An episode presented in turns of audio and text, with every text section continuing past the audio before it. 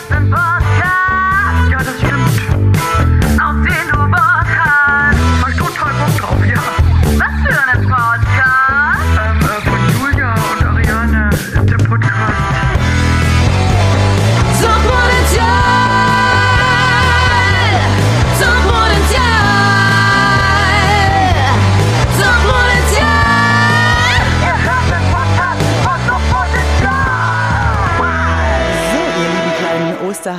Da draußen, es ist Ostersonntag und wieder Podcast-Zeit. Es ist bereits der 21. Suchtpotenzial-Podcast. Wir freuen uns, dass ihr alle eingeschaltet habt und ich begrüße meine wundervolle Kollegin Julia Gammes-Martin in Berlin, der Hauptstadt Deutschland. Julia, wie geht's dir? Richtig gut, richtig gut. Ich sage dir, hier ist ein feines Osterwetter.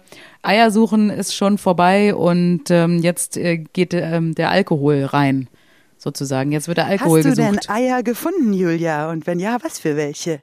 Behaarte? Richtig dicke Eier aus Bodenhaltung habe ich So gefunden. kenne ich dich. Aber die hattest du doch schon vorher, Julia.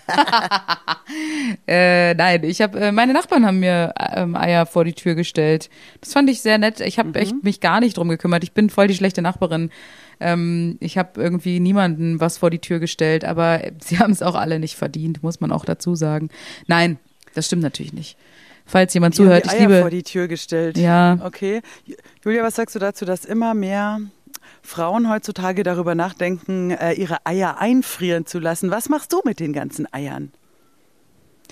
Also ich mache dann, äh, wenn dann ein Rührei draus oder Eiersalat oder ja, auch manchmal Eine Eierschecke. Ein Omelett. Ja, oder ja, genau, sowas halt. Was ist eigentlich eine Eierschecke?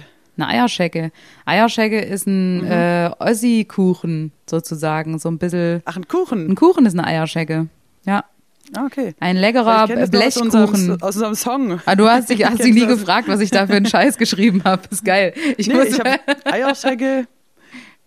Ja, ich gehe halt davon aus, dass es eine lokale Spezialität ist, aber ich wusste tatsächlich nicht, äh, Was genau? genau konkret eine Eierschecke ist. Das könnte ja auch vieles sein, ja? Okay, ist also ein. Kuchen. ja. Aber ein großer Kuchen oder so ein kleines? Das ist so ein typischer, so ein, nee, so ein Blechkuchen, den kannst du in jeder Bäckerei, kriegst du Eierschecke. Oh. Aber ist es eine Eierschecke und zwei Eierschecken? Ja, genau, so, so ein Stück einfach, dann kriegst du dann so ein Stück. Es gibt Also bestimmt Bäcker auch, hol genau, holst du dir beim Bäcker. Nächstes Mal, wenn wir in Dresden sind, essen wir mal eine Eierschecke, damit du auch mal ein bisschen mehr Ossi-Erfahrung. Ich finde sowieso, du musst mehr Ossi-Erfahrung machen. Ich habe gerade, Julia, ich habe gerade eine Anfrage bekommen. Ich habe es natürlich, musste ich es leider absagen, aber äh, für Musical in Sachsen. In Julia, Sachsen. in Sachsen. Wo denn in Sachsen? So. Ähm, Plauen und Zwickau. Plauen Plauen und und Zwickau. Zwickau. Eine super Anfrage. Da dachte ich mir, ich hätte richtig Lust, da mal eine Eierschecke zu probieren, aber ähm, es war jetzt natürlich zu kurzfristig. Und wir haben ja. Welches Musical tun wär's denn gewesen?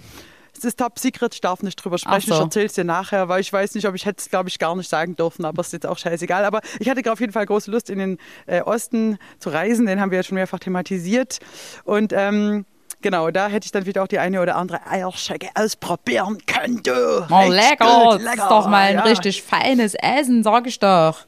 Nö. Sag mal, Julia, Ja? äh, hier äh, Berlin, Neues aus Berlin, äh, Ausgangssperre. Ihr habt doch jetzt eine. Wie, wie lief's für dich? Hast du schon Na, noch eine, nicht. Also ab, nee, ab, ja, nee, nee, nee, ab, ab, ab äh, Dienstag ist es soweit. Ab Dienstag darf so, man okay. ab 21 Uhr nur noch im eigenen Haushalt nach draußen gehen. Also man darf nach draußen gehen anscheinend. Es ist ja, die Berliner versuchen sich ja immer irgendwie so rauszuschummeln, ne? Es ist so, Mhm, es gibt nicht grundsätzlich eine Ausgangssperre, sondern es ist so eine, ja, du darfst halt alleine schon raus, aber du darfst dich halt mit niemand mehr treffen. Also sie versuchen sich, und ganz ehrlich, Ariane, ich muss dir auch sagen, hier kontrolliert kein Schwein. Es ist doch einfach so. Die machen hier irgendwelche Regeln in Berlin, es interessiert keine Sau. Ich habe gerade hier eine kleine Fahrradtour gemacht, bin durch die Gegend gefahren. Überall sitzen die Leute im Park rum und äh, in Massen. Es ist kein Unterschied zu sonst. Von daher, ich glaube nicht, dass das irgendwas bringt hier in der Hauptstadt. Ähm, hier ist halt die, die Revoluzzer-Seele, die, die, Punks, die, die Corona-Punks, die haben hier einfach äh, die, die, die Mehrheit. Die sind einfach hier am Start und da kann, kann kann die Regierung hier sonst was machen. Das funktioniert einfach nicht. Berlin ist irgendwie nicht belehrbar, Berlin ist angeht. verloren. Ist Weiß ich nicht, ob es verloren ist. Ähm, ich glaube, Berlin macht halt sein Ding. Oder ihr Ding. Ich weiß nicht, Berlin ist männlich oder weiblich, ich weiß es nicht genau. Aber Nee, das ist ja eine, das ist ja, Berlin ist eine Frau, hat ja schon eine weibliche Endung, IN. Muss gar nicht Ja. gendern. Berlin. Berlin. Sozusagen. Genau, stimmt. Aber ähm, Julia, die, die wahren Revoluzzer sind ja in Stuttgart. Also das Ja. muss man ja sagen, was da gestern. Da, und das Lustige ist im Süden hier, äh, da hast du ja lauter verschiedene Ecken jetzt. Also wir haben ja in Ulm, hier ist ja total friedlich, aber auch äh, hier ist es auch alles unklar wegen dieser Ländergrenze Bayern-Baden-Württemberg. Die Menschen sind verwirrt, was darf ich wo. Ja. Dann hast du natürlich in Tübingen, ich habe ja in Tübingen gespielt, vor echten Menschen, Geil. lebenden Menschen, Julia. Geil. Äh, und in Tübingen ist ja quasi jetzt so das neue Las Vegas. Es ist aber auch so ein bisschen das neue das neue Malle. Las Es ist einfach, Vegas. es ist richtig, richtig geil. Ich sag dir, in Tübingen so ein, ein Hauch von Freiheit weht durch die Luft. Ich war richtig, ey, Theater, offen, du gehst rein, Menschen klatschen so. Es ist geil. War schon geil, oder? Ja, und dann in Stuttgart dagegen ist alles äh, zugenagelt und dann halt äh, die, die Wutbürger ähm, rasten aus und dann denke ich mir halt, dann lieber Tübingen, weißt du? Mach doch lieber ein bisschen auf, dann drehen die Leute nicht durch.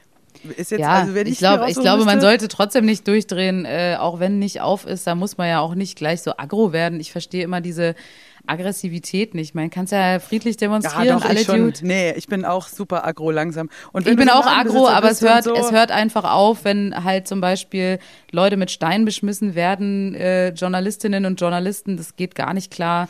Da ist einfach eine Ja, Das macht Grenze. ihr ja nur am 1. Mai. Ja, einfach, und das ist ne? auch für den 1. Mai, ganz ehrlich, am 1. Mai ist es in Ordnung, aber sonst nicht. Genau. Schon am 2. Mai ist es vorbei. Eben. Da haben die einfach nicht richtig in den Und Kalender ganz geguckt. ehrlich, die Schwaben nehmen uns nicht das Steinewerfen weg. So sieht's aus. Die können uns Ja. alles wegnehmen, die Wohnungen und den ganzen Scheiß, aber nicht Steine werfen. Das ist immer noch unser Ding. Ja. Aber weißt du, vielleicht haben sie es halt auch gelernt jetzt. Die waren viel in Berlin. Meinst du, die haben hier ein Praktikum, sich abgeguckt. Steinewerfen-Praktikum Ja, gemacht? und dann gehen die heim, zurück, dann denken die, jetzt mache ich das auch. Vielleicht seid ihr ein bisschen schuld, die Lehrmeister, die bösen Das Berliner ist- Punk-Lehrmeister. Nee, es ist nicht gesund für die Schwaben die- hier zu sein. Es ist nicht gesund. Ja, wie gesagt, ich glaube, das sind die, die wieder zurückgefahren sind. Nein, das sind ja auch Menschen von überall. Ich sage nur, geht- ich glaube halt schon, dass sehr viele Menschen, ähm, dass der, äh, der Zorn sozusagen äh, abzumildern ist, indem man hier sagt, Außengastro, Theater äh, wäre halt auch schon meine Wahl der Mittel. Und man sieht halt auch in Tübingen, klar, da steigen auch die Zahlen, das wird diskutiert, aber die steigen halt auch nicht mehr als woanders. Und dann denke ich mir eben, dann lieber so.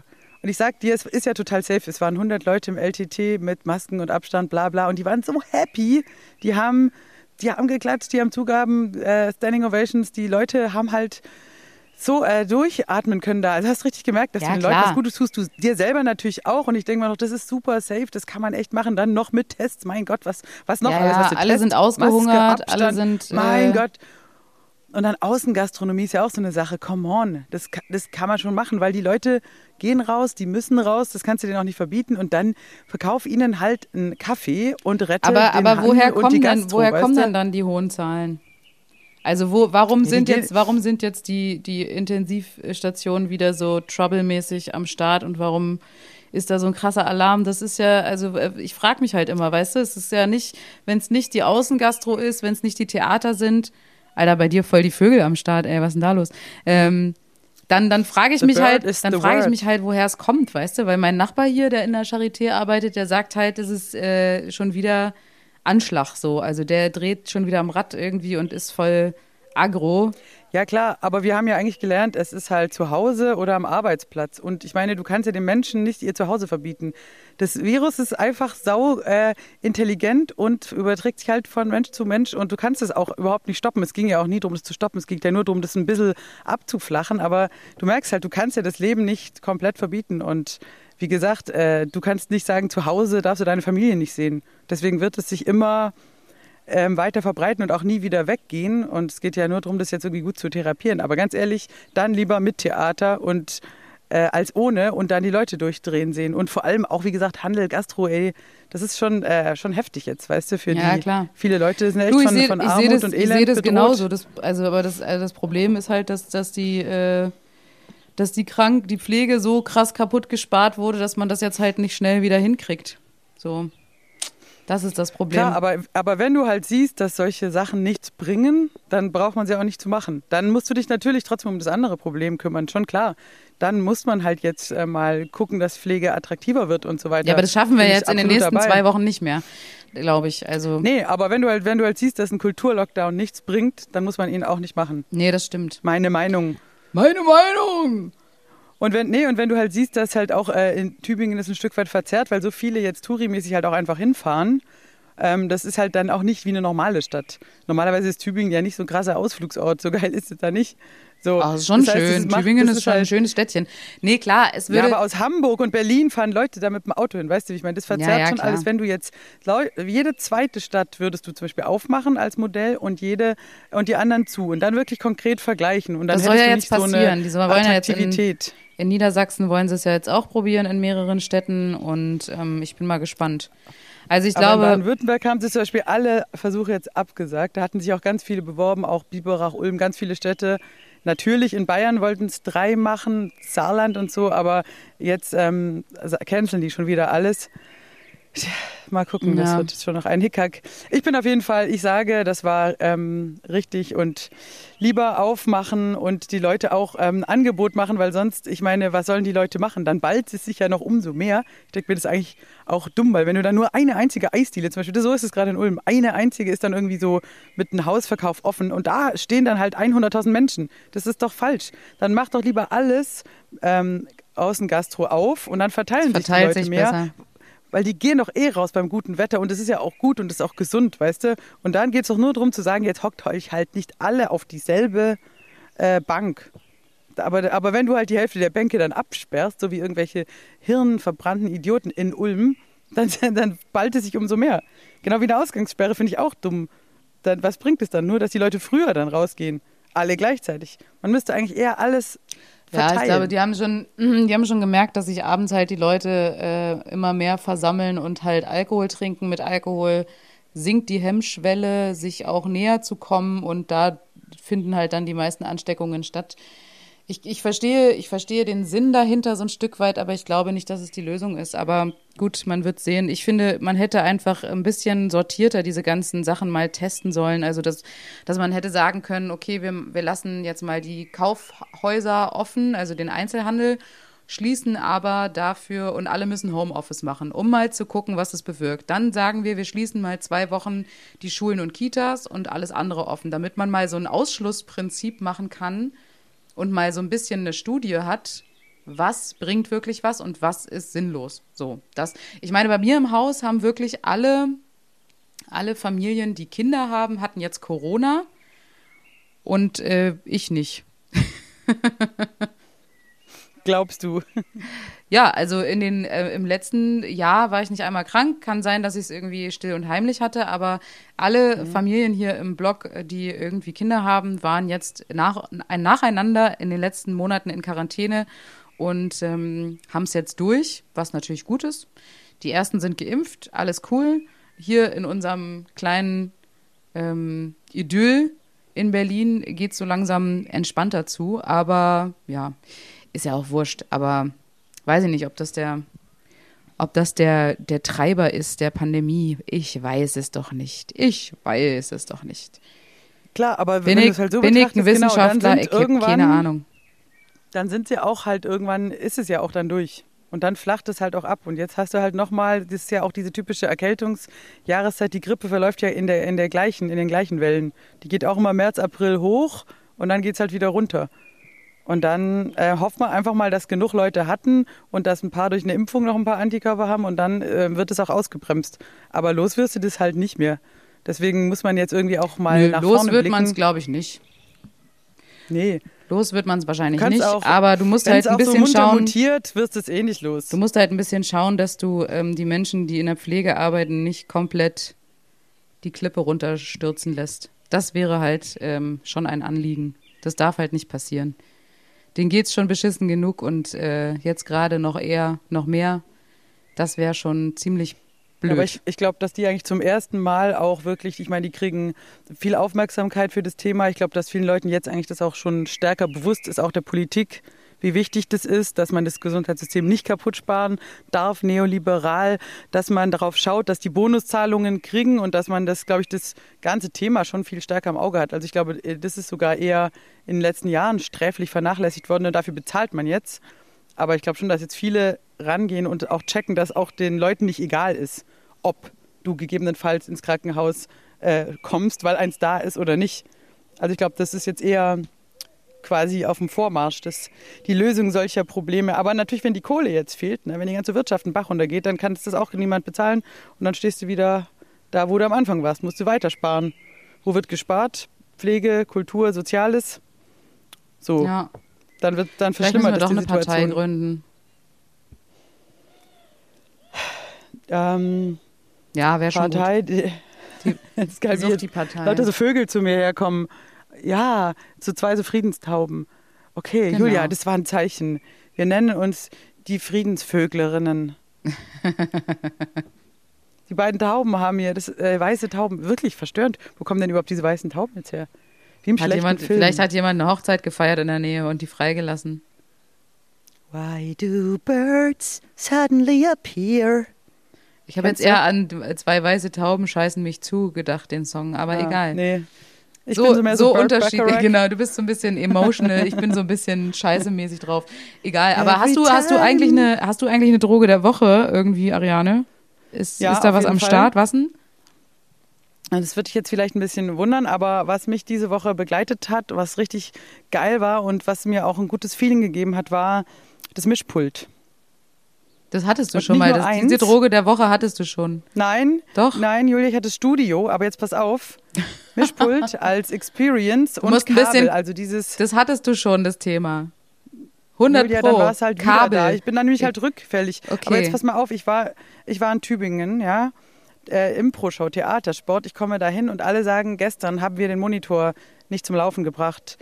Ähm, es war schlimm. Ich muss gleichzeitig auch mischen und alles da. Und dann haben die halt irgendwie acht Mikrofone, dann drei Instrumente. Es ist nicht ohne Schlagzeug und gleichzeitig mischen und spielen. Eigentlich eh unmöglich. Und dann sage ich, naja, es kommt ja sicherlich gleich ein Tontechniker, ist ja hier das LTT. Falsch, es waren nur Leute vom Licht da. Der Mann vom Ton hatte Urlaub, ist ja klar. Er hätte es programmiert. Auf jeden Fall gingen halt die Monitore nicht. Was es wirklich, du weißt es als Sängerin, unmöglich Nicht macht, geil. vernünftig zu performen. Und die haben da, die Anlage hängt sehr hoch, die PA in, in dem Theater. Das heißt, du hörst wirklich auf der Bühne nichts, auch nichts vom Piano. So. Und dann habe ich eben da auch mit dem telefoniert und bla und habe es dann schließlich geschafft, über solche komischen Augsweg-Programmierungen diese Monitore anzuschalten und war eine gefeierte Heldin und da dachte ich mir schon so, danke Mischpult, beziehungsweise ich war sehr stolz auf mich selbst, weil Yamaha Mischpult kompliziert ist. Am nächsten Tag gehe ich ins Studio, alle Techniker saßen im Roxy für die Lockdown-Session, sitzen da und ich habe gesagt, ich will jetzt ein Logic-File öffnen für Toni Tortellini mit Video-Dings und das da eben alles einrichten und alle so, so, so zehn Männer Ja. lachen dich aus, so mit ihren Bärten und Mützen, du kennst sie. Und ich so, ich gehe jetzt darüber und dann drei Stunden später kam auch noch ein Kollege vorbei und hat gestaunt und hat allen eine Nachricht geschickt. Sie hat es geschafft. Also hat zwar sehr lange gedauert, aber ich habe auf jeden Fall den Kampf gegen äh, das Mischpult gewonnen und deswegen, das ist vielleicht das einzig ähm, Positive, wo ich diese Woche was, was geleistet habe. I like it. Hast du auch mit einem Mischpult gekämpft oder was ist deine Droge der Woche, Julia? Meine Droge der Woche ist äh, ein Costa-Board. Das ist so, ein, so eine Art Surfbrett, ähm, was ich bestellt habe. Und zwar, also die Firma heißt Costa Board. Das äh, Brett es sieht aus wie so ein Surfbrett zum Wellensurfen. Und äh, dazu gehörig eine ähm, große Korkrolle, die man da drunter packt. Und dann kann man Kriegst zu du Geld Hause. von denen? Nee, ich krieg überhaupt kein Geld. Ich habe sehr viel Geld bezahlt für das Ding. Aber ich, ähm, ich wollte das die ganze Zeit haben und habe immer so mit mir gehadert, habe da verschiedene Firmen mir auch angeguckt, verschiedene Bretter, habe jetzt eins bestellt und ohne Mist, ich habe da jetzt zwei, zwei Tage drauf gestanden oder drei mittlerweile. Und es macht Ohne total. zu schlafen. Ohne zu schlafen, den ganzen Tag. Und 48 es, Stunden. es macht einfach Wow. süchtig. Es ist total geil, es macht total Bock, aber ich habe ab dritten Tag konnte ich mich nicht mehr bewegen, weil das halt so eine ganz andere Muskulatur nochmal beansprucht. Wenn du da die ganze Zeit so das Gleichgewicht halten musst und irgendwie versuchen musst, da drauf stehen zu können. Ich habe Videos angeguckt, da machen die Leute so krasse Tricks. Das kann ich natürlich noch nicht, aber ich arbeite echt hart daran. Also nach Hula-Hoop-Reifen kommt jetzt das Costa-Board und es macht voll Bock. Richtig, richtig Bock. Und ich habe da jetzt ähm, schon Ich wollte Ja. dir jetzt schon sagen, das klingt genau gleich wie die Geschichte mit dem Hula-Hoop-Reifen, dass du erst bist begeistert machst Außer- und dann aber Schmerzen hast. Ja, Schmerzen gehören halt dazu, wenn man irgendeine neue Sportart. Zwar beim Rollschuhlaufen genauso, aber das Costa-Board jetzt Kannst total du das geil. auch kombinieren? Hula-Hoop und Costa-Board, dass du sagst, Das wäre geil, ja. Ich, ich würde jetzt gern jonglieren lernen und dann, Ariane, wir können, es gibt völlig neue Möglichkeiten jetzt für unsere Show. Hast du das vom Holger gesehen? Ja, genau so Der sieht das es ja nämlich aus. mit Keulen. Ja, genau so. Und das, und das Costa-Board ist so eine ähnliche Konstruktion, nur dass unten halt eben, da, der hat ja so eine hohle Metallrolle unten, das ist bei mir so eine Korkrolle und halt einfach ein Brett. Und bei mir sieht es aus wie so ein Surfboard. Und da stehe ich jetzt die ganze Zeit drauf und höre nebenbei Musik oder, keine Ahnung, trinken Bier. Und, ähm, Und eine das, Frage, hättest du jetzt auch einfach vielleicht ein Brett und eine Weinflasche nehmen können? ich glaube, eine Weinflasche so hätte mich nicht ausgehalten. Do-it-yourself-Typ.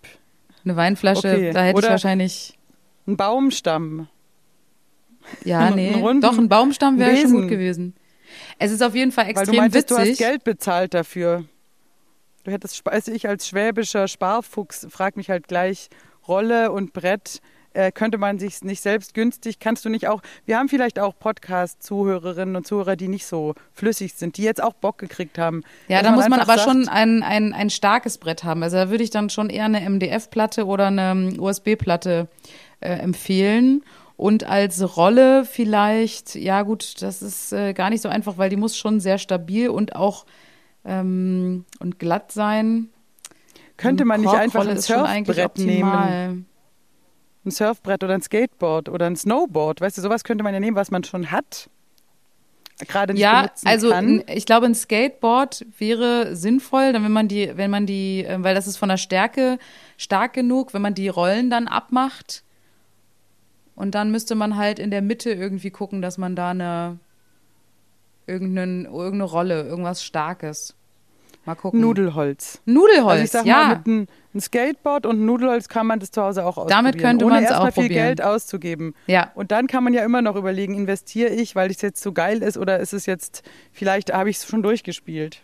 Ja, es ist auf jeden Fall total geil und die ähm, äh, das Wi- Witzigste an der Geschichte ist eigentlich und jetzt kommt wieder so ein ähm, esoterischer Moment meinerseits. Ähm, ich äh, lade bei Instagram ein Video hoch, wie ich auf diesem Teil stehe oder wie ich es auspacke. Da kriege ich eine Nachricht von Costa Board. Hey Julia, voll geil, du hast dir eins geholt. Ähm, viel Spaß und halt dich gut fest am Anfang und so Kram. Schick mal ein Video, wenn du es drauf hast. Und dann ist es eine Freundin von mir, Glynis, die vor Jahren nach Nicaragua ausgewandert ist und für Costa Board sozusagen die Social Media Kanal ähm, also die arbeitet für diese Firma. Und das wusste ich aber nicht. Und das finde ich jetzt schon wieder total schräg, dass ich äh, ausgerechnet dieses Board mir bestellt habe und sie jetzt äh, mir da schreibt, hallo aus Nicaragua, viel Spaß. Das fand ich schon wieder extrem witzig. Naja. So, das ist meine, das ist mein Highlight diese Woche gewesen. Viel, viel andere Sachen sind nicht passiert, ehrlich gesagt. Hier ist einfach nichts los, Ariane. Hier sind, die Leute sind auch alle weggefahren. Es ist ja, man darf ja, soll ja eigentlich nicht, ne? Aber hier sind Parkplätze frei. Ich fahre die ganzen Tag nur rum im Kreis und parke rum mein Auto Weil rum. geil findest. Nein, weil es halt Ja, geil, geil. ist, dass endlich mal ein Parkplatz frei ist. Einfach mal, einfach mal vor der Tür parken, einfach mal um die Ecke parken und dann Aber warte wo ich sind kurz. die Leute hingefahren? Ja. Haben die noch einen Zweitwohnsitz an der Ostsee? Wahrscheinlich, nee, oder zu den Großeltern oder zu den Eltern, was weiß ich, wo die hingefahren sind, ist mir auch scheißegal, ehrlich gesagt. Ich find's einfach geil. Ja, ich meine ich nur, kann man- hier man kann rumparken. ja nicht ich so kann leicht. vor der Tür parken. Ich kann, ich könnte jetzt, wenn die Läden offen hätten, könnte ich fünf Bierkästen beim Getränkemarkt holen und müsste die nicht vom, vom, vom, vom Netto-Parkplatz äh, zwei Straßen weiter nach Hause schleppen. Das ist mein normaler Alltag, Julia, Ariane. das klingt das jetzt, ich jetzt so geil, nicht. dass ich überlege, direkt loszufahren und bei dir zu parken. ja. Ich bin in sieben Stunden da. Aber dann komme ich auf einen Espresso und dann fahre ich wieder heim. Aber das ist ja schon Ja. richtig geil. Bei dir jetzt mal so parken. Ja, Wow. Hier ist sonst nie Das was lockt jetzt frei. natürlich auch viele Parktouristen an, natürlich, die jetzt sagen, was, wenn du das im, hier im Podcast sagst, dann sagen die, was, Tempelhof Berlin, da kann man jetzt plötzlich geil parken und schon schwupps sind sie alle da. Aber dann kannst du vielleicht Bier verkaufen irgendwie illegal draußen an die Parktouristen. Habe ich auch schon überlegt. Ich habe schon überlegt, ob ich jetzt irgendwie ohne Mist auf dem Tempelhofer Feld, da ist so viel los die ganze Zeit. Da bin ich mit dem Fahrrad drüber gefahren und dachte mir, boah, ich müsste mir eigentlich so einen fetten Bollerwagen oder so einen Kühlwagen holen und hier Bier verkaufen. Da machst du richtig Reibach. Da kannst du richtig Kohle scheffeln. Die Leute haben Bock. Ja, aber du nimmst halt auch den Menschen dann ihren Arbeitsplatz weg, die in der Gastronomie darben. Julia, schäm dich. Hey, was anderes. Rolf Zukowski hat unseren, äh, unser Video kommentiert. Ich bin ein bisschen gehypt deswegen. Und ähm, für die Leute, die es nicht ich wissen. bin total also es gibt ein- starstruck. Ich bin, ich bin wirklich, Ja, ich hab, ein es hat mich der kleine emotional. Cover von uns. Ja, Cover kann man so nennen, ja. Also ich spiele es eigentlich nur an, weil ich auch schon im Interview, also ich sage schon in der Anmoderation, wie wichtig mir der Song ist. Julia trägt ein krasses Kostüm, müsst ihr euch reinziehen. Und der erste Kommentar war The Real Rolf Zukowski hat kommentiert, ihr seid voll klasse. Mädels, frohe Ostern. Und ich dachte, ich musste mega lachen und habe geguckt, ob das auch wirklich der ist, aber er ist es ja wirklich. Und ähm, Er ist es jetzt wirklich, gedacht, oh mein Gott. Menschen, Menschen, die wir in unserer Show erwähnen, sich jetzt bei uns melden, dann habe ich überlegt, wann meldet sich ähm, DJ Bobo und Ja. vor allem Dr. Eckhard von Hirschhausen, die wir auch in unserer Show regelmäßig erwähnen und die dann uns cool finden. Oder So. wir müssen halt auch mal noch ein paar andere Leute erwähnen, von denen wir möchten, dass sie sich bei uns melden. Ja, wir erwähnen, ich mache immer so Anführungsstriche, ja, eigentlich auch immer Leute, die wir eigentlich nicht wollen, dass sie sich bei uns melden. Stimmt, In wir sollten, eher, wir sollten eher Leute erwähnen, die, auf die wir Bock haben, mit denen wir abhängen wollen. Ja, aber, ja, aber ich meine, unser Beruf ist ja bösartige Verarschungen. Deswegen, nein, ich finde ich hab's abgefeiert. Vielleicht machen wir mal einen Song, Art vielleicht- zu kommentieren. wir machen noch mal einen Song über äh, Bela B., Kurt Krömer und Teddy Teklebran. Und dann melden die sich hoffentlich auch mal. Aber dann müssten wir ja was Freundliches machen und es passt nicht zu uns. Ich meine, Songs von uns fangen an mit Adolf Hitler, Franco ja, oder Stalin wir, oder wir beleidigen die und dann starten wir ein krasses Battle mit denen und dann werden wir Best Friends. Könnte Aber auch was Könntest du passieren. denn, was könntest du denn über, über Teddy, Teklebran und Bela B sagen? Ich möchte die gar nicht beleidigen, ich finde die super cool. Die bereichern mein Leben. Ja, irgendwo hört's ich weiß. auf. Ich weiß, es ist ja auch alles nur Fake. Weißt du? So wie Ja, Thomas Gottschalk und Dieter. Bohlen sich jetzt Mhm. streiten online hin und her anbitschen und so ein Kram, das ist doch auch alles nur Fake. Die mögen sich doch eigentlich. Die treffen sich doch die ganze Zeit auf, auf äh, Mallorca und äh, saufen Sangria zusammen. Und, Ja, und über die okay. Zeit, Zeitungen, über die ganzen komischen Klatschmagazine bitchen die sich gegenseitig an. Hier Dieter Bohlen, voll das Arschloch, äh, Ja, Thomas Julia, Gottschalk, aber ich weiß, was Narzisst. du meinst. Julia, halt, stopp, dann brauchen wir aber einen Gegner auf Augenhöhe. Das funktioniert so nicht mit. Okay. Also wenn, dann müssten wir halt sagen, wir, wir machen wie Blur Oasis. Wir bauen eine Feindschaft auf mit einem anderen Duo. Zum Beispiel, Ah, dass wir okay. sagen, äh, Mundstuhl, ihr Arschlöcher, keine Ahnung. Und die, dass man sich gegenseitig äh, mobbt und Mundstuhl, disst, ja, ähm, die sind auf, richtig kacke, ey. Ähm, ich hasse Diese die total. Die blöden- haben auch so Diese blöden Säcke. So, diese richtig miesen Hessen. Nee, Boah. keine Ahnung. Also wir müssen uns So welche packen das unlustig, mit denen ey. vorher. Oder halt auch mehrere, und weißt du, mehrere Fronten kämpfen, wie damals, ähm, du weißt schon, im, im Weltkrieg, dass wir sagen, Lumpenpack und Mundstuhl. und dann noch, und dann noch ein, und dann noch die Kernöl-Amazonen. So. Drei richtig fette äh, Kriegsschauplätze aufmachen und Ja. dann nur ra rausschießen, beleidigen ohne Ende. Vielleicht noch Schweizer, dass wir auch alles abdecken. Ja, Oh der ja. Lumpenpack, nee, Lumpenpack, das glaubt uns keiner. Mit denen sind wir schon oft so kumpelig Ja, ja. aufgetreten. Müsste irgendjemand sein, Also wir mit dem wir noch keine Beweisfotos haben. ja, irgendwie, genau, irgendjemand so auf unserem Level auch Musikcomedy macht, dann könnte man sich, so wie damals mit Carmela, das hat ja, das, das war die Richt Richtung, La Signora, Battle. Müssen wir, lass uns da mal nochmal in Ruhe überlegen und dann eben. Da sollten wir noch ein bisschen Augenhöhe- grübeln, ja. Genau, wir können, und wir dürfen nicht sagen, hey, wir wollen hier nach oben den Fame, dass wir anfangen, äh, weiß nicht, Caroline Kebekus äh, zu, zu mobben und die, die kratzt es einfach nicht, die kennt uns gar nicht. Weißt du, so geht, das ist uncool. Ja, das muss nee. jemand sein, der, der dann auch sagt, okay, daran ziehe ich mich hoch. Aber das äh, müssen wir jetzt mit unserem Management durchquatschen. Julia, ich glaube, es ist jetzt schon an der Zeit, mal eine Geschichte andersrum zu hören. Ich frage Oh ja. mich, ob du was vorbereitet hast ähm, und ob du vielleicht was vorlesen möchtest mit deiner märchenhaften äh, Traum Einschlafstimme. die auch viele Menschen schon in den Tiefschlaf gebracht hat. Danke für diese Rückmeldungen. Das ist nicht nur mir so Ja, genau. bei der einen Geschichte. Du hast einfach diese Vielleicht kannst du ja, ähm, vielleicht bei, bei der folgenden äh, äh, Geschichte andersrum, die kennst du auch sehr, sehr gut. Und vielleicht kannst du zwischendurch ein bisschen eingreifen und ähm, dazu Kommentare abgeben oder vielleicht sogar den jeweiligen, es ist nämlich ein Musical, Ariane, vielleicht kannst du dann Mhm. den jeweiligen Song kurz ansingen oder ähm, nennen. Vielleicht machen wir es so ein bisschen. Ähm, denn es geht in der heutigen Geschichte andersrum, natürlich, weil Ostern ist, ähm, um Jesus Christ Superstar. Tudum. Ja, hast du die Musik im Ohr? Natürlich, du hast es auch oft genug. War da nicht in Ulm dieser eine Trompeter, der es immer verkackt hat? Genau, der hat immer gespielt. So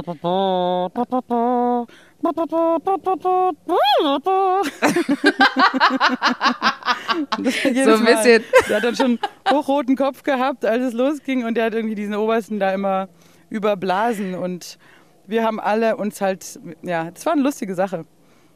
Sorry. Liebe es. Ich lieb's. Ich lieb's, ich lieb's. Also, pass auf, so, Also so, schon den so Titel müsstest du ja jetzt gendern, oder? Der Titel geht ja schon gar nicht. ja. Und zwar ist Jessie es Christine. Jessie, Jessie Mhm. Christ Superstar. Auf die Ouvertüre Christa. folgt eine nachdenkliche Arie des Apostels Judith, in der sie die abwesende Jessie anspricht. Heaven on their minds, you know. Während viele Menschen Du, du, dakt, dakt, dakt, Genau. Du, du, dakt, dakt, dakt, dakt, du, du, dakt. Genau. Äh, während viele Menschen äh, Jessie für die Tochter der Göttin halten, glaubt Judith nicht daran. Sie befürchtet, dass Jessie die Situation und die begeisterte Menge aus den Händen gleitet und dass alle dadurch in Gefahr geraten. Am Freitagabend sind Jessie, die Apostel und mehrere Männer, darunter Mario Magdaleno, in Bethanien zusammen. Der Mario. So Mario Magdaleno. Judith, Jessie und Mario.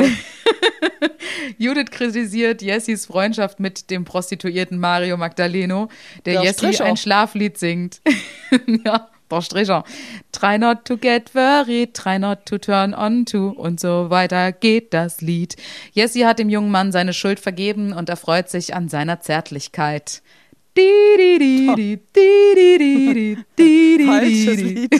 Falscher Song. Am Palmsonntag beraten die hohe Hohepriesterinnen im Palast des Kaiaphas in Jerusalem über die Lage. Kaiaphas sieht große Gefahren, befürchtet einen Krieg mit den Römern und deshalb schlägt sie den anderen vor, Jessi rechtzeitig zu töten, so wie man vorher Johanna die Täuferin getötet hat. Außerhalb des Palastes sammelt sich die Menge und jubelt Jesus zu mit dem Song Jessie Hosanna. Hosanna, hey. Sana, sana, sana, ho. Sana, hey, sana, ho, sana. Hey, hey, hey. Kaiphas bittet Jessie vergeblich, die Menge zum Schweigen zu bringen. Die Apostel, sie, äh, die Apostelfrau, wie ist denn die weibliche Form von Simone? Apostel? Simone Zelotes. Apostöse. Apostöse Simone Zelotes fordert Jessie auf, die Menge zum Befreiungskampf gegen die Römerinnen aus, aufzurufen. Doch Jessie weist das zurück und klagt über Jerusalem, welches die Augen vor der Wahrheit verschließe. Am Montag hat die römische Statthalterin Pontia Pilata Pontia. Pi- Pilates einen Traum und sieht die spätere Situation voraus, in der sie eine unschuldige Frau verurteilen muss, weil die Menge es von ihr verlangt. Jessie jagt die Geldverleiher und Händlerinnen aus dem Tempel und wird von einer großen Menge von Blinden, Lahmen und Aussätzigen bedrängt, die alle geheilt werden wollen. Ähm.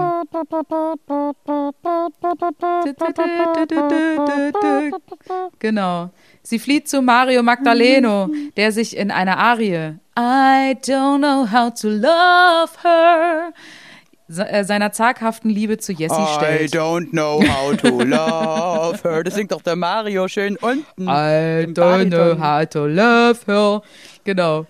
Ähm, am Dienstag. paint a picture. Ach, es wäre so I schön, wenn I wir das mal aufhören können. Jessie's girl. I wish I was Jessie's girl. Wäre auch gut dann. Stimmt. Am Dienstag vertraut sich Judith im Glauben, Jessie stoppen zu müssen, um ihr und ihren Jüngerinnen das Leben zu retten, Kaiaphas und den anderen Hohepriesterinnen an. Sie überreden sie, gegen eine Belohnung einen Ort und Zeitpunkt zu verraten, an dem sie Jessie ungestört von der Menge festnehmen können. Am grünen Donnerstag, also vor drei Tagen, zwei Tagen, möchte Jessie mit ihren zwölf Aposteln noch einmal das Pessachfest feiern. Sie bricht das Brot und segnet den Wein, erzählt ihren Anhängerinnen, dass sie dies ihr letztes gemeinsames Abendmahl sein werde, bevor sie hingerichtet wird. Die Apostel können nicht glauben, was sie da hören und scheinen überhaupt den Ernst der Sache nicht zu begreifen. Immer schon wollte ich Apostel werden, singen sie und erzählen einander davon, dass sie einmal die Evangelien schreiben werden. Sie sind offensichtlich nur auf Ruhm aus, den die Freundschaft mit Jessie mit sich bringt. Diese alten Bitch, Bitches. Ja. Eine miese Girls-Clique ist Miese das. Girls-Clique ist das. Vor dieser Kulisse der einfältigen Jüngeren liefern sich Jessie und Judith ein heftiges Wortgefecht, in dem Jessie vorhersagt, dass Judith sie noch am gleichen Abend verraten werde, die Snitch. Judith entgegnet, dass dies doch schließlich Jessies Wille sei. Aha, aha, aha. Dann verschwindet sie, um die hohe Priesterin und ihre Wächterin zu holen. Jessie ist allein im Garten Gethsemane und betet zur Göttin. Keine der Jüngeren wacht mit ihr, obwohl sie Petra, Johanna und Jacqueline zweimal darum bittet. Mann, Mann, Mann. In einer Alle großen, Girls sind an Start. in einer großen Arie. I only want to say, if there is a way, take this cup away from me.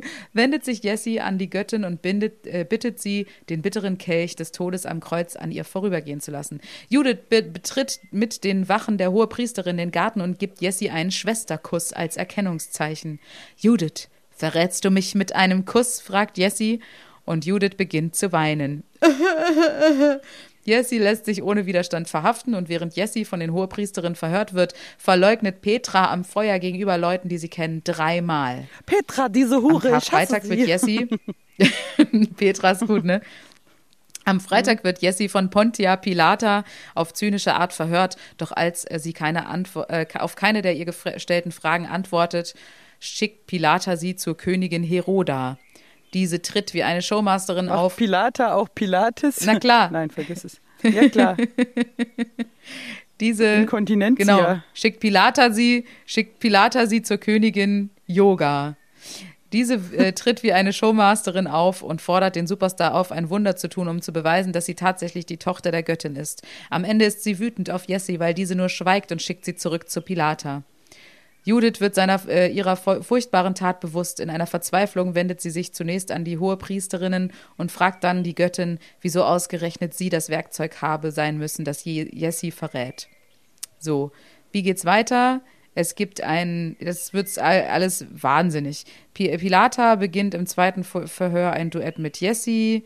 Jessie singt, Pilata singt, alle singen. Es ist ein bisschen langweilig an dieser Stelle, möchte ich meinen. Dieses ganze. Wurde jetzt schon ausgepeitscht. Nee, das kommt jetzt. Also, Alles klar. sie will Jessie Dann retten, die sie für unschuldig hält und versucht, die aufgebrachte Menge zu beruhigen, indem sie Jesus Mhm. auspe äh, Jessie auspeitschen lässt. Doch die Menge fordert Oben weiter, ohne. Jessie tot, Jessies Tod am Kreuz und erinnert Pilata an ihre Pflicht gegenüber der Kaiserin in Rom für Ruhe zu sorgen.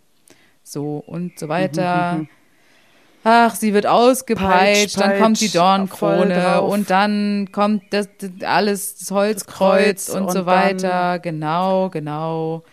Und dann geht es immer weiter. Die äh, Rockoper endet damit, dass Jessie mit Händen und Füßen am um Holzkreuz angenagelt wird. Ihre letzten Worte folgen. Äh, Mutter, vergib ihnen, denn sie wissen nicht, was sie tun, sagt sie, bevor das Kreuz aufgerichtet wird und erntet dafür Spott und äh, ja, Spott von den ZuschauerInnen. Am Kreuz hängend fragt Jessie nach ihrer nach ihrem Vater und schließlich kehrt ihr Vertrauen in ihr himmlisches äh, in ihre himmlische Mutter zurück. Mutter, mein Geist befehle ich in deine Hände. Jessie stirbt. Die Schlussmusik begleitet die Szene von Jessie Grablegung nach. Und dann kommen lauter irgendwelche Evangelien, Lu Lukas, Johannes, irgendwas, wird da noch zitiert, soll uns aber nicht interessieren. Ansonsten, Luca, Johanna, genau, bitte. Ja, die Evangelien. genau, hey, my name is Luca, I live on the second floor. Auch ein, ein krasser Hit aus der Bibel. Aber Luca ist ja in dem Fall schon wieder ein Junge Stimmt. in dem Song. Aber bei Luke, also, was gibt's? Ja, es wäre eben die weibliche Form. Egal, ich finde, ähm, sind wir jetzt schon. Ähm, Wir sind jetzt durch. Je- Jessie ist tot. Und Wie viele ähm, Peitschenhiebe waren das äh, nochmal? Siehst du das da gerade? Waren das 27 oder 43? Ich glaube, es waren irgendwas mit 40. Ich weiß es noch genau. Ich weiß es 43. eigentlich noch, weil wir mussten ja immer so abwechselnd auf der Bühne immer hinrennen und diese Peitschenhiebe darstellen. Und es war ein bisschen kompliziert, weil man da immer ganz genau aufpassen musste. Man durfte da keinen Quatsch machen an der Seitenbühne, weil man immer mitzählen musste, wann man wieder dran ist.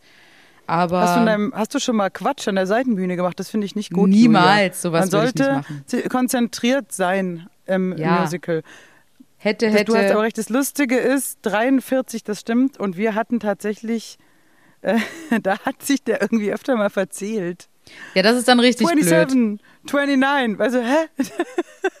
Und dann hat er halt, dann ist die Frage, was äh, folgen wir jetzt den Zahlen oder folgen wir der Partitur? Weißt du, da ist natürlich so ein musikalischer Leiter am Theater. Ähm, wir hatten vorne einen Dirigent, also ich war da Leiterin der Band. Da sage ich natürlich, wir folgen der Zahl. Doch der Klassiker sagt, ich habe noch drei Takte, weißt du, so. Ach so, und auch ja. äh, klassische Musiker sind dann auch oft so, die sagen, nein, ich habe noch zwei Takte Pause und dann kommt erst die Oboe und die sind ja voll unflexibel.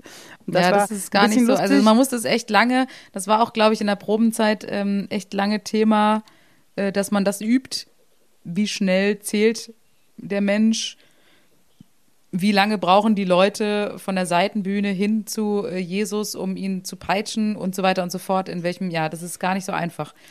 Aber Und was da so lustig bei uns war, das muss ich noch kurz erzählen, weil sehr gute Anekdote. Unser Regisseur, der hat es ganz kreativ genommen, hat gesagt, wir lassen nicht peitschen, wir steinigen. Also ähm, da kommen so die, diese Bürger der Reihe nach und werfen so Steine. Ähm, und zwar ähm, Jesus, äh, wir haben das ja gespielt mit Jesus als Mann, ganz komisch gewesen damals. Der ist in so ein Loch Voll reingefallen. unrealistisch. Also Henrik, ja, hat auch keinen Sinn ergeben. Er ist in ein Loch, in ein Loch reingefallen und dann sollten die praktisch die Steine so äh, steinigungsmäßig in dieses Loch werfen, ja?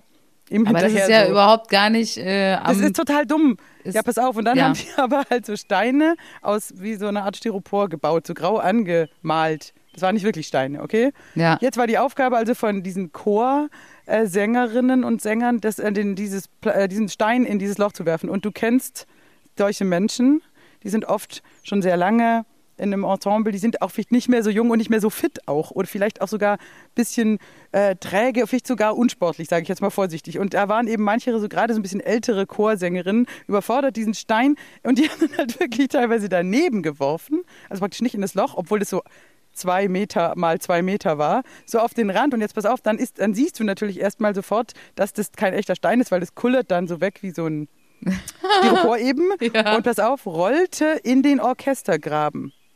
Das ist jetzt mehrfach vorgekommen in Proben und sogar in Aufführungen, dass also eine Chorsängerin daneben geworfen hat, dann rollt es und fällt dann auf Orchestermusiker. Daraufhin haben sich die Orchestermusiker beschwert. Tarif und alles ist da ja, äh, dass das gefährlich ist, ja? Dass sie ihnen das ist ja auch Tuba schwierig, reinfällt, wenn es windig ist. Wenn es windig ist, dann Nee, fliegt das war doch so noch ein Indoor. Julia, das war noch Ach unsere so, das war Indoor-Variante. Aber Indoor, jetzt pass okay. auf, jetzt ist es noch lustiger geworden. Du denkst, die Geschichte ist schon absurd. Die wird noch geiler, weil daraufhin wurde ein Netz gespannt, äh, damit diese St- Pseudosteine nicht in den Orchestergraben fallen können, können aber nur über die Orchestermusiker, nicht über die Bandmusiker. Das heißt, ich und meine Band, da war es egal, weil wir sind ja, hatten ja, haben ja keine Rechte, keinen Tarif, wir sind ja Freelancer.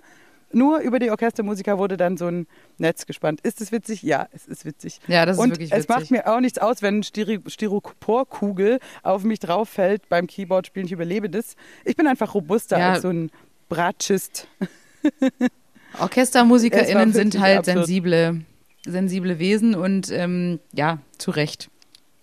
Auf jeden Fall. Ja. Ich finde, es ist eine schöne Geschichte. Ich finde, das ist eine österliche Geschichte und ich bin dafür, dass wir dieses Musical genauso wie My Fair ähm, Boy, My Fair, ja, My Fair Lady, Gentleman. die, die andere, die gegenderte My Fair Gentleman, dass wir die auf jeden Fall irgendwann mal inszenieren gemeinsam. Das fände ich schön. Dass das Ja, mal ich passiert. Also ich glaube auch, dass das ähm, total äh, funktioniert. Und ich freue mich auch, du wirst natürlich die Hauptrolle spielen. Ähm, gerade auf diese ganzen Lendenschurz-Szenen von dir.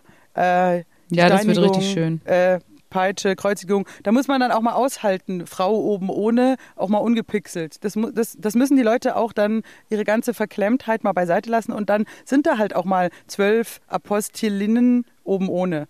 Und es ist aber nicht sexuell, sondern einfach so, weil wir halt so aussehen. Es ist halt so. Und ich fände es schön. Ja, finde ich auch gut. Ich würde jetzt sagen, wir ähm, switchen mal rüber. Wir haben heute nämlich eine, eine Gästin. Wir haben ein kleines Interview vorbereitet und zwar mit unserer wundervollen Kollegin Patricia Moresco. Patricia, Patricia Moresco ist ähm, ja, Kollegin, Freundin. Sie ist bei Toni Tortellini dabei. Ähm, alles weitere erfahrt ihr jetzt gleich. Also viel Spaß.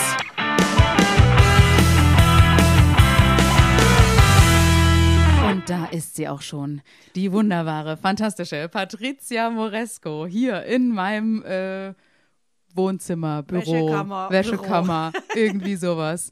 Herzlich willkommen, schön, dass du da bist. Ich freue mich auch. Ach, ja, für die Leute, die Patricia Moresco noch nicht kennen, wir haben sie vor, wir haben gerade versucht zu rekonstruieren, wann wir uns kennengelernt haben. Wir wissen es nicht mehr genau. Ich würde jetzt nochmal äh, äh, später den Telefonjoker Ariane Müller befragen, ob sie, ob ihr Gehirn noch so Banane ist, äh, dass sie sich da noch dran erinnert. Wir haben es gerade nicht mehr zusammengebacken bekommen. Aber wir kennen uns schon sehr, sehr lange was ähm, dafür spricht, dass wir uns nicht mehr dran erinnern können.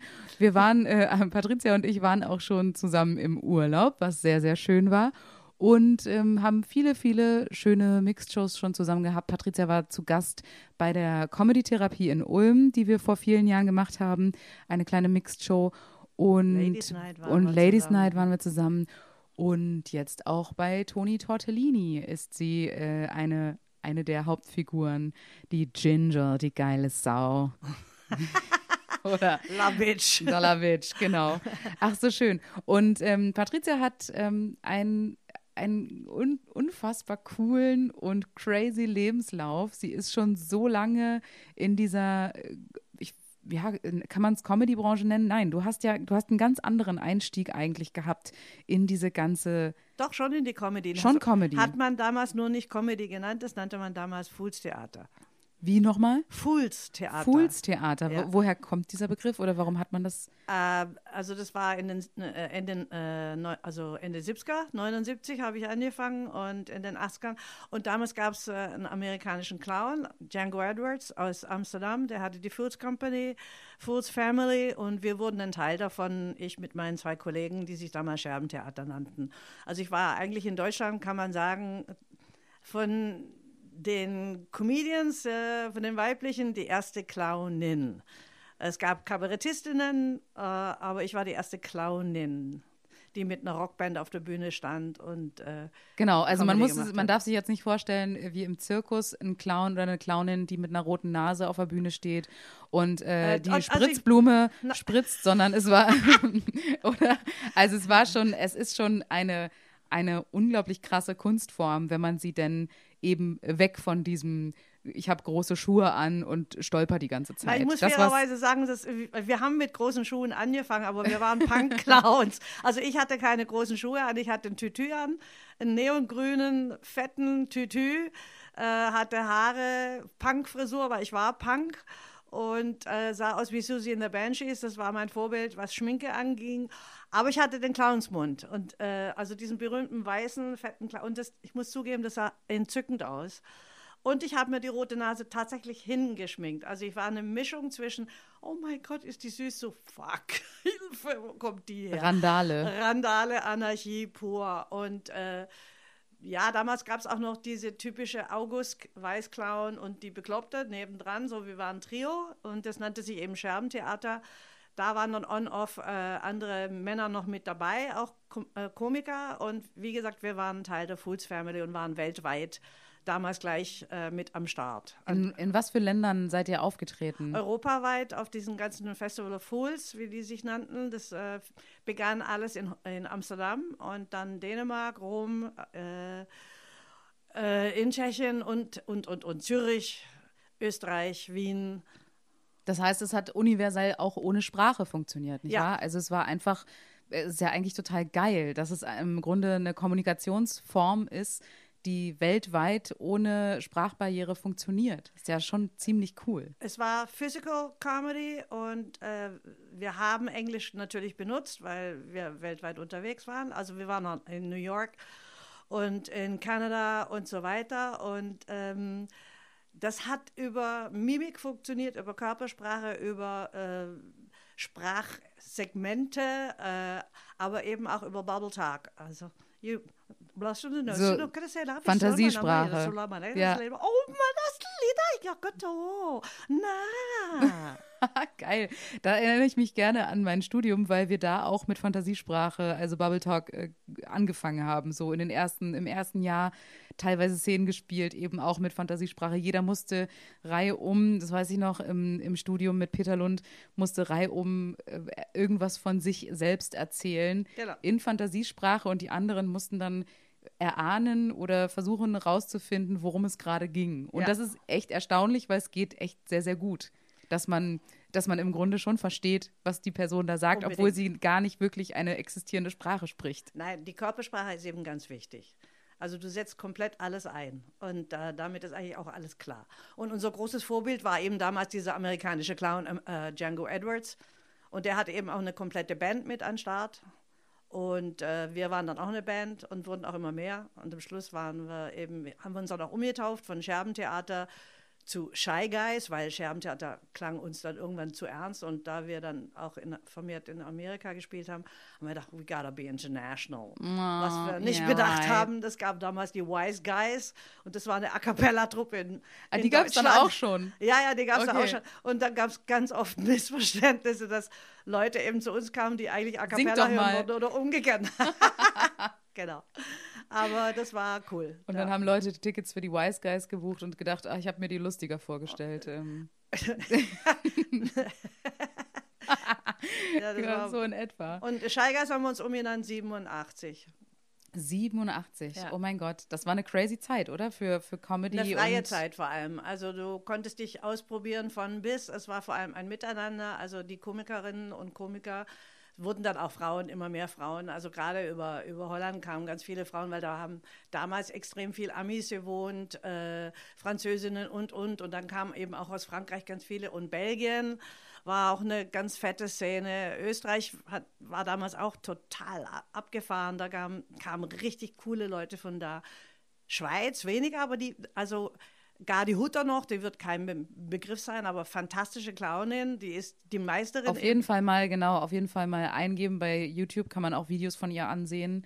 Definitiv. Und auch von Django kann man, glaube ich, auch äh, vieles anschauen. Absolut. Also es waren schon Größen und die sind auch heute noch Größen. Also vor allem Gardi Hutter ist ja noch weltweit unterwegs mit ihrer Clownerie. Und das ist aber jetzt wirklich nicht, wie du sagtest vorhin, Zirkus, wo du Nee. irgendwie, sondern das ist, äh, die erzählen Geschichten und äh, mit natürlich funny Costumes und, und, aber sehr bemerkenswert. Und äh, ja, das habe ich durchgezogen mit meiner Truppe bis 97, aber da haben wir dann schon Fettsprache eingebaut. Also Und ihr wart auch eine Zeit lang in London, oder? Ihr habt auch Nee, so, London waren- Nee, aber in England nie- habt ihr gelebt, oder? nee, ich nee. habe in London gelebt. hast in London aber gelebt. vor der Zeit. Ach, vor der Zeit war ja, das noch. Ich bin nach England gezogen, äh, kurz, also ich, ich wollte eigentlich Ärztin werden. So fing mein Leben eigentlich an, dass ich Das hat ja nicht so gut geklappt.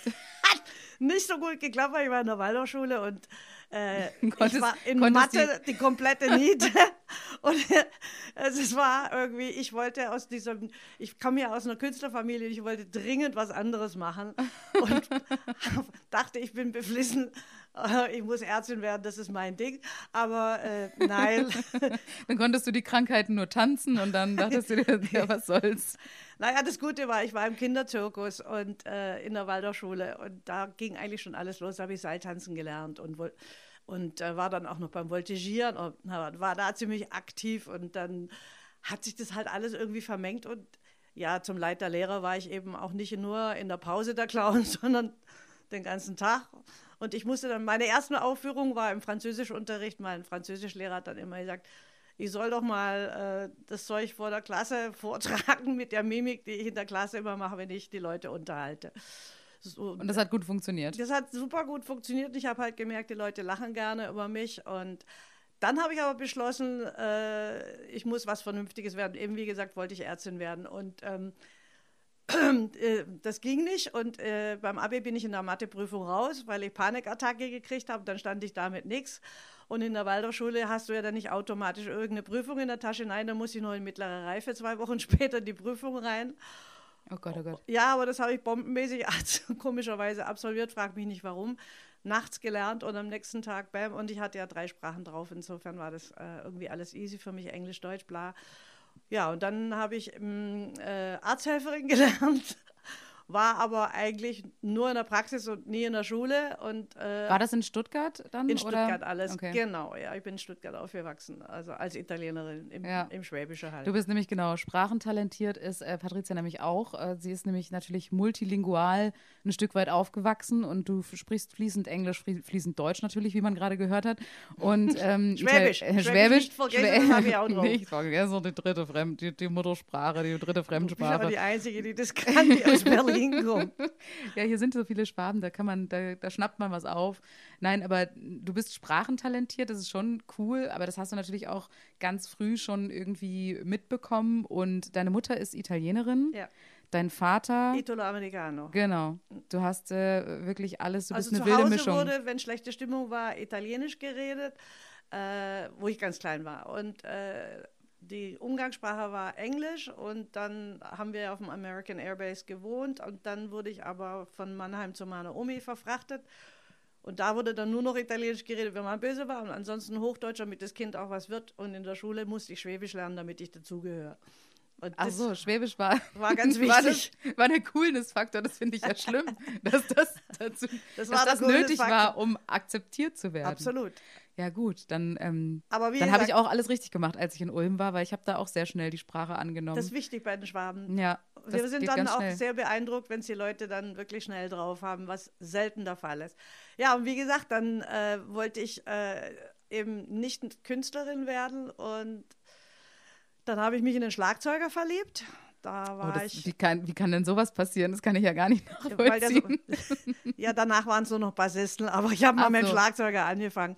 Und äh, Die Einstiegsdroge. Die, es war die Einstiegsdroge und dann war das auch mit der Arzthelferin relativ schnell erledigt, weil ich mit ihm dann in einen Doppeldeckerbus eingezogen bin. Und die haben damals auf den American Bases gespielt. Und ich wurde, ohne zu wissen, ob ich singen kann oder nicht, eine Background-Sängerin in der Band mit zwei schwarzen Mädels noch zusammen. Und äh, das war mein Einstieg auf die Bühne. Und da haben wir eben auf den American Bases für die Amis gespielt. Und da war ich dann wieder nach meinem vierten Lebensjahr zurück, da wo ich mal angefangen habe. Und das waren meine ersten äh, Roots sozusagen. Und dann kam ein harter Winter mit Im Eisbl- Bus? Im Bus mit Eisblumen am Fenster und ich klebte so mit der Lippe an der Ei. Oh nein, Das das, war ganz bitter. Und dann dachte ich so, ah, ne, es ist jetzt doch zu hart. kann es nicht sein. Und dann habe ich mich aber auch anderweitig verliebt und das war ein Bassist aus London.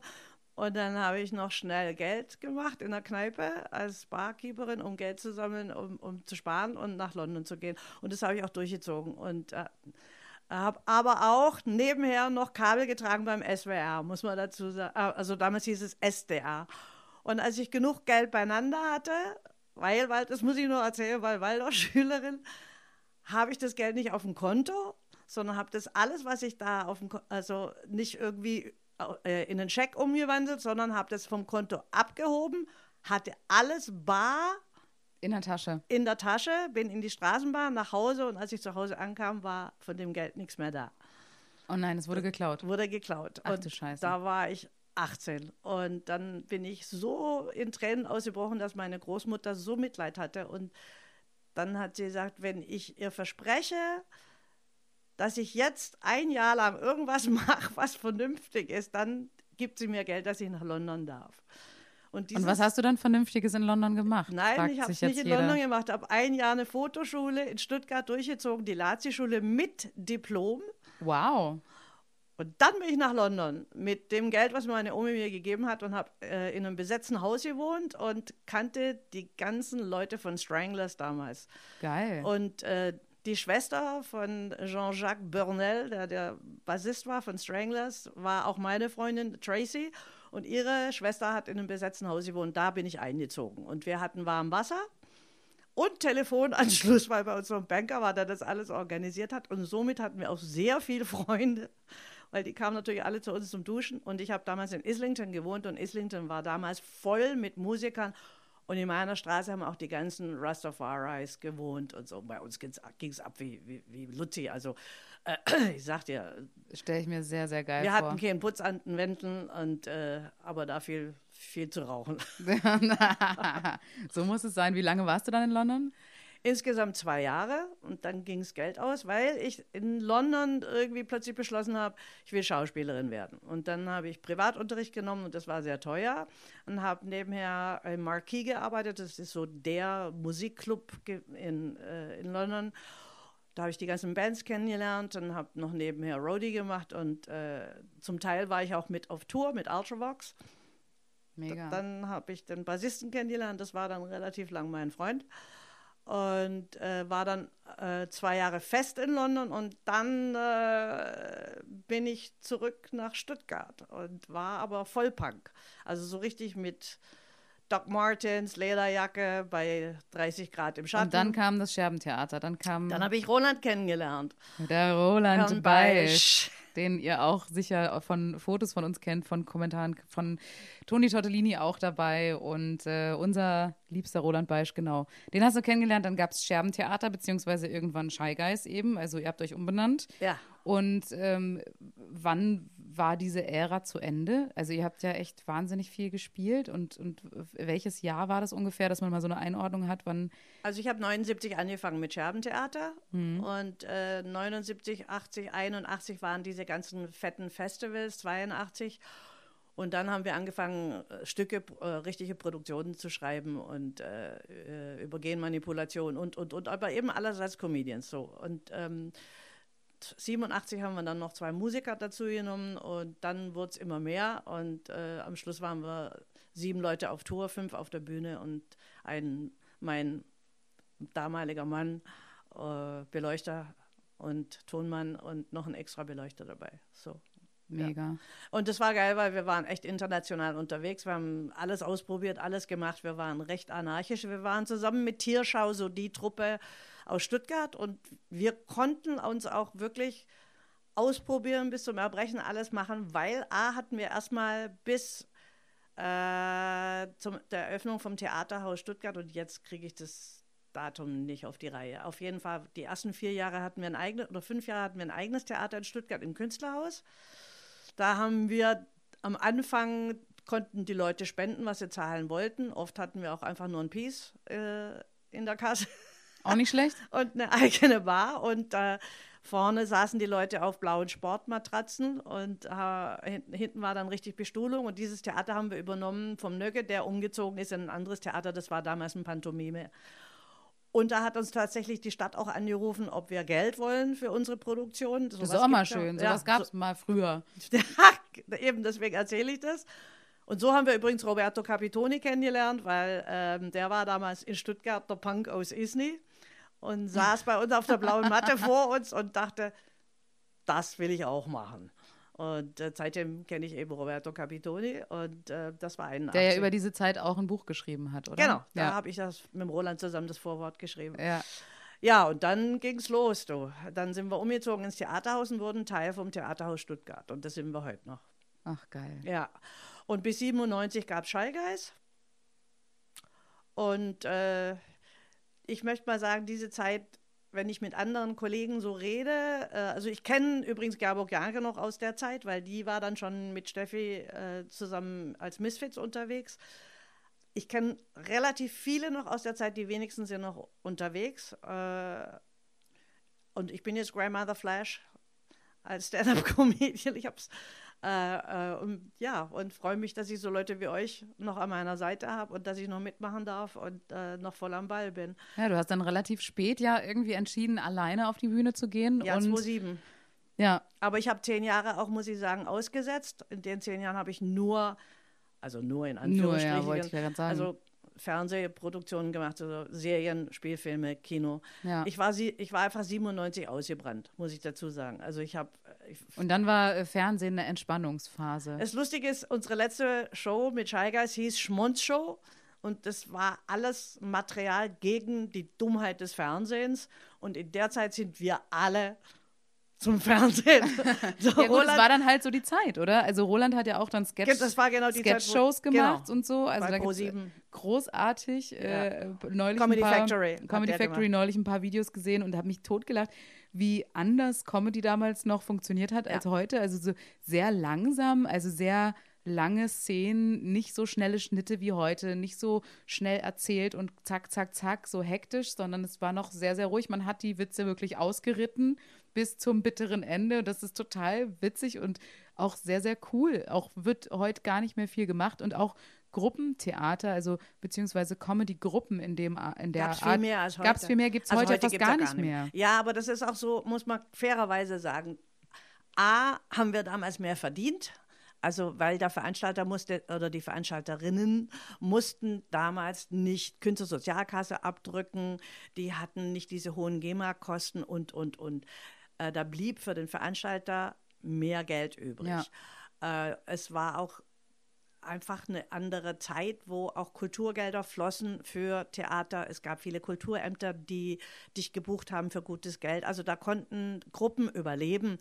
Äh, da konnten auch die Hotelzimmer für sieben Leute bezahlt werden, ohne dass du irgendwie einen Umsatz von äh, 20.000 Euro machen, machen musst. So. Es war finanziell lukrativer und Genau. hat besser funktioniert als heute. Und ja. dann hat sich das Ganze langsam aber sicher aufgelöst, weil äh, die Gelder gestrichen wurden und, und, und. Und heute ist es halt so, wenn du ein Duo siehst wie euch, freut man sich schon, aber überleg mal, wie es für euch am Anfang auch hart war, diese Durststreckenzeit, durch die man durch muss, die Ochsentour. Da verdienst du zu zweit dann halt einfach nicht Kaum mehr was, viel, ja. weil, was viele ja nicht wissen, wir haben ja auch noch Agenturen, weil du die Zeit eben nicht hast, das alles alleine zu machen. Es gibt ein paar Künstler, die das machen oder Künstlerinnen. Du hast Fahrtkosten, du hast alles, Alles, Mögliche, ja, du hast genau. Auslagen Genau. und äh, das alles, ja, stimmt. Aber was, was ich eigentlich das Wichtigste finde und was ich äh, äh, bedauere, ist, dass du heute keine Fehler mehr machen darfst. Da, da, wenn du heute irgendwie einen, einen, einen gewissen Status erreicht hast, darfst du dir keine Fehler mehr erlauben. Und das war früher anders. Früher durftest du dich einfach ausprobieren. Das Publikum ist mit dir dadurch, die Medien sind mit dir dadurch.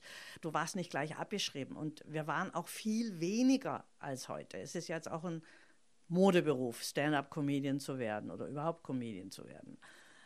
Auf der einen Seite finde ich es voll geil, weil es gibt extrem viel junge Leute, die sich jetzt daran tra äh, trauen und Ja. die sich ausprobieren und auch zum Glück auch Frauen, die sich äh, endlich mal Total, trauen. ja. Aber äh, soll ich aufhören? Nee, alles gut. Wir sind schon lang, aber ich finde es so spannend, deswegen kann ich gar nicht äh, aufhören zuzuhören. Deswegen, aber wir sind schon lang.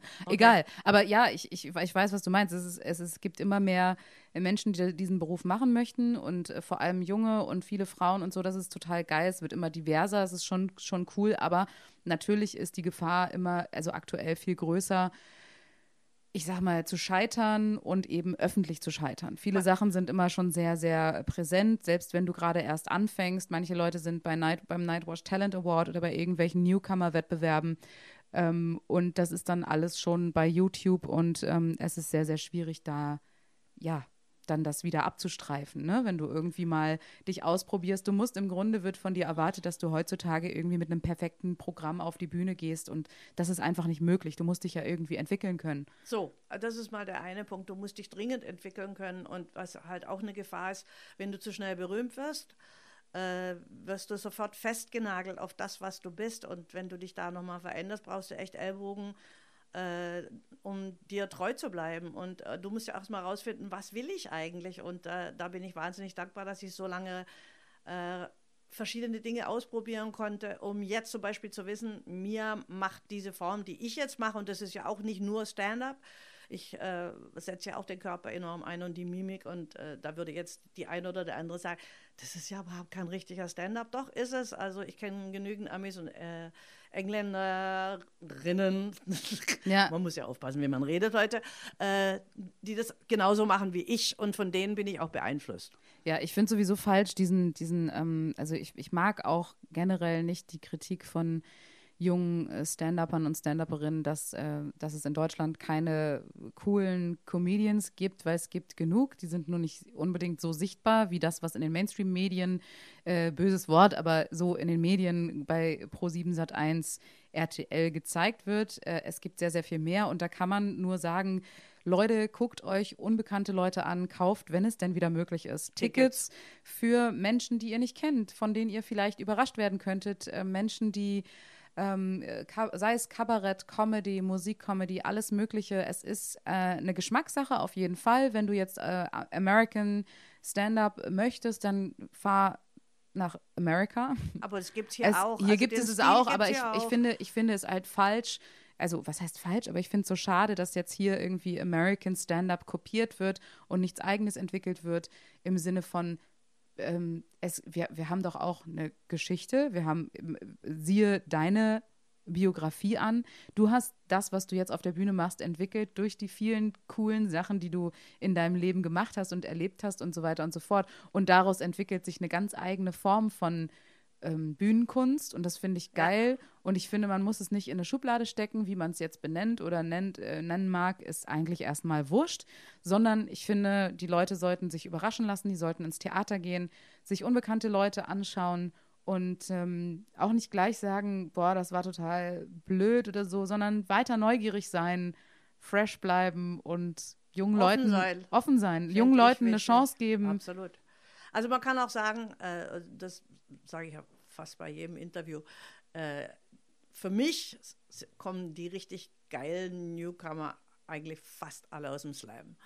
Weil die einfach äh, mit Sprache geil umgehen, weil die sich ausprobieren, weil die auch nicht auf die Kohle gleich so scharf sind und nur gucken, wie viel am Abend rumkommt. Ähm, die sind eine gute Community. Ja. Und die geben sich gegenseitig enorm Chancen. Und das, äh, das fehlt mir so ein bisschen an der Stand-up-Szene, um ehrlich zu sein. Die feiern sich auch schon ganz brutal, diese Stand-up-Szene, wo ich sage, Freunde, jetzt sage ich mal als Grandmother Flash, füll mal einen ganzen Abend und nicht nur zehn Minuten, mit denen du weiß ich nicht, wie viele Mixshows äh, rauf und runter reitest. Ist alles schön und gut, aber ein Abend, ein Publikum an der Stange zu halten, das ist es. Wenn du das hinkriegst, dann hast du es kapiert. So, und Ja. äh, dazu musst du dich natürlich auch erstmal dahin wagen und das ausprobieren und schreib auch erstmal selber, nachher jemanden dazu nehmen, kein Thema, aber find erstmal raus, wo deine Haltung ist, was du willst, wie du bist äh, und was du alles kannst und setz deinen Körper ein. Ja. Weil der Probier hat auch dich viel aus zu sagen. und dann eben, genau, Respekt vor den Leuten, die äh, seit Jahren oder Jahrzehnte fast schon ein äh, großes Publikum immer wieder jeden Abend begeistern und äh, Säle füllen oder Hallen füllen sogar. Da muss einfach Respekt da sein, Ja. finde ich auch. Und das muss man erstmal schaffen. Und da kann man noch so viel meckern über die deutsche Comedy-Szene. Es gibt ganz, ganz viele Leute hier, die das ganz toll machen, die ihr Publikum haben. Alles andere Siehe ist euch. mein, ja, aber alles andere ist meiner Meinung nach natürlich Geschmackssache. Mir gefällt auch nicht alles, aber ich klar. finde, alles hat irgendwo seine Berechtigung, solange es irgendwie im Rahmen stattfindet. Ähm, und ja, Was ich mir halt wünsche, wenn ich das nur sagen darf, also was ich, ich habe ja das große Glück, dass ich mit Jung und Alt spielen darf. Und äh, das wünsche ich mir noch viel mehr für andere auch, äh, dass die sich wagen, äh, dass man die Generationen mischt.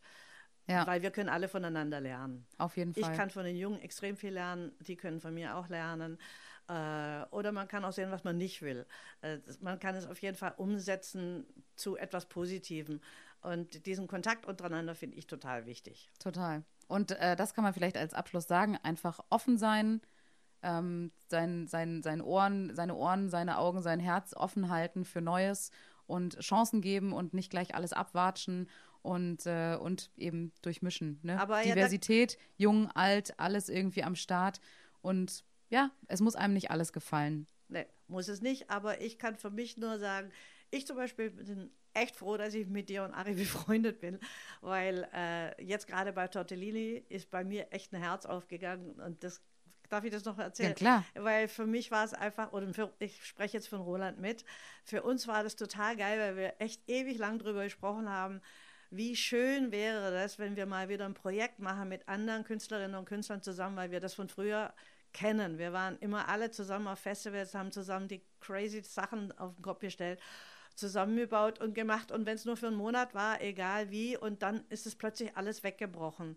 Es gab es auf einmal nicht mehr. Ja. Gruppen haben sich aufgelöst und, und, und. Und mit Tortellini ist unser Traum in Erfüllung gegangen. Wir danken euch ganz herzlich dafür. Ja, den Dank gebe ich auch weiter natürlich an Ariane. Und ähm, ja, freut euch auf Toni Tortellini. Es wird großartig. Roland und Paddy in ihrer besten Form, würde ich mal sagen. Es ist ultra lustig. Ich darf ja nicht spoilern. Nein, wir dürfen nichts, wir dürfen nichts spoilern und aber äh, freut euch drauf und äh, schaut mal auf die Homepage, auf die Instagram-Seite und die Facebook-Seite von Patrizia Moresco. Folgt ihr, schaut, wo sie, wenn es wieder möglich ist, spielt und geht mal hin. Es lohnt sich auf jeden Fall. Und ansonsten, ja, freue ich mich dann auf die Tortellini-Premiere und dann trinken wir ein und Och, wir feiern, trinken was wir da. ein, würde ich Wir oder wir trinken jetzt ein. Komm, ich mache jetzt aus hier. Reicht jetzt langsam. Und wieder bis dann. Freunde. Adios. Dankeschön. Ciao. Super, danke Julia, dass du es geschafft hast, äh, die Patty zu interviewen. Super spannend. Schaut ähm, euch alle mal ihre Seiten und alles an. Patrizia Moresco, unsere große äh, Heldin der Comedy. Julia, es ist ähm, wirklich an der Zeit, mal wieder eine kleine Runde Stadt, Land, Fick zu spielen, dass wir da auch äh, fick bleiben. Ich meine natürlich fit. Ähm, lass uns da direkt reingehen. Ihr kennt alle schon das Spiel, versaute Inhalte, Stadt, Land, Fluss ist die, ja, ist die langweilige Variante da von Stadt, Land, Fick. Dirty Geschichten, wir haben immer drei Rubriken oder sollen wir vier machen? Wir machen vier. Komm, Julia. Ja, Beruf, los geht's.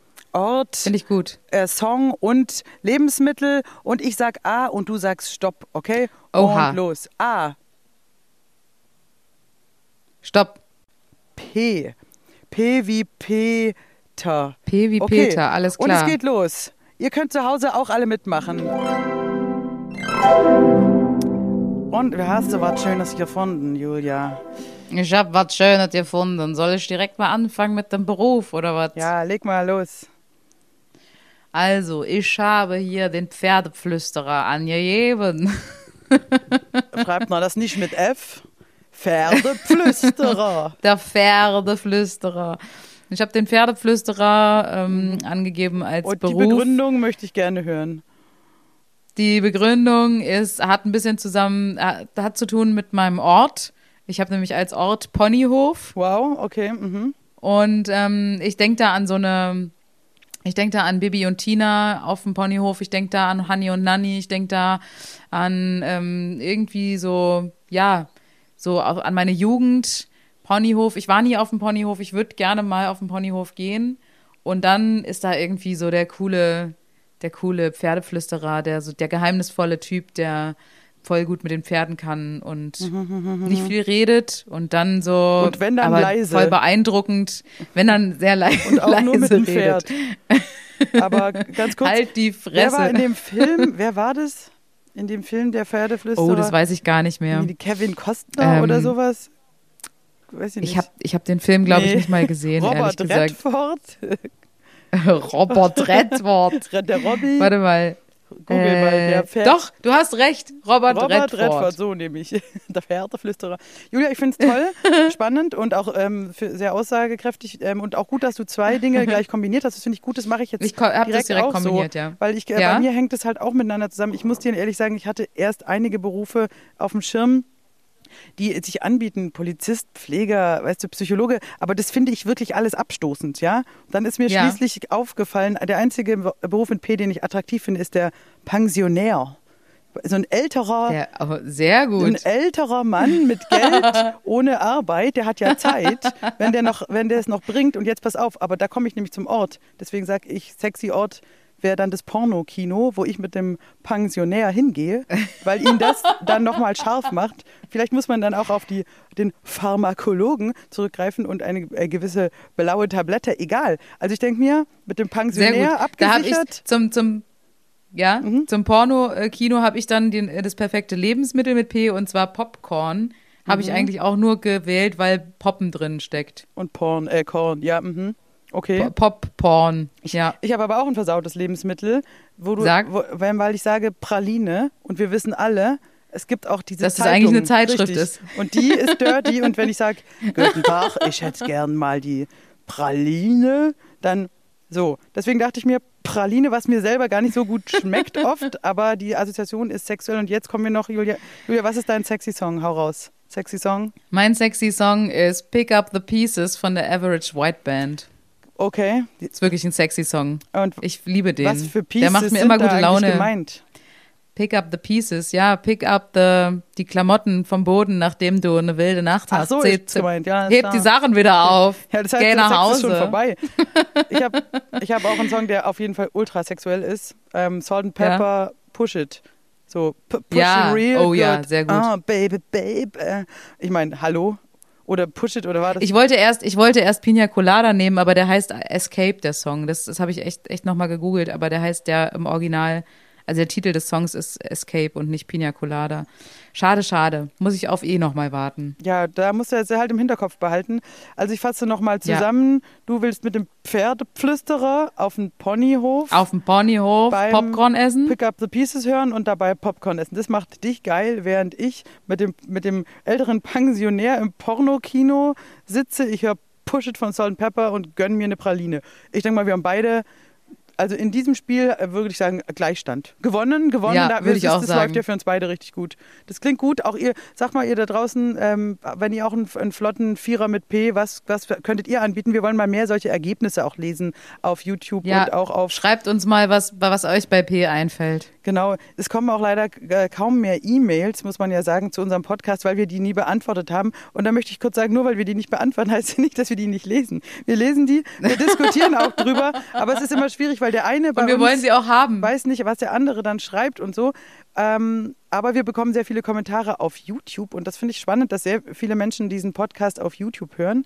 Das freut uns natürlich. Ich glaube, es liegt daran, dass wir da einfach sehr viele Follower haben mittlerweile und natürlich auf diesen ähm, ich weiß nicht genau, kann man diesem Podcast, man kann auf, ähm, auf Apple, glaube ich, und auf Spotify auch so folgen, dass es den dann automatisch runterlädt. Aber da habe ich auch gar keine Übersicht, wie viele Menschen. Das sind also, Hauptsache, ihr kommt klar und äh, empfehlt es auch gerne weiter. Aber ihr könnt es mal gerne machen. Äh, ja, fol folgt doch mal bei Spotify und äh, Apple Music und so uns. Und ich glaube, bei Apple Music kann man auch bewerten oder kann man auch irgendwie einen Kommentar zu schreiben oder ein Sternchen geben oder irgendwie sowas.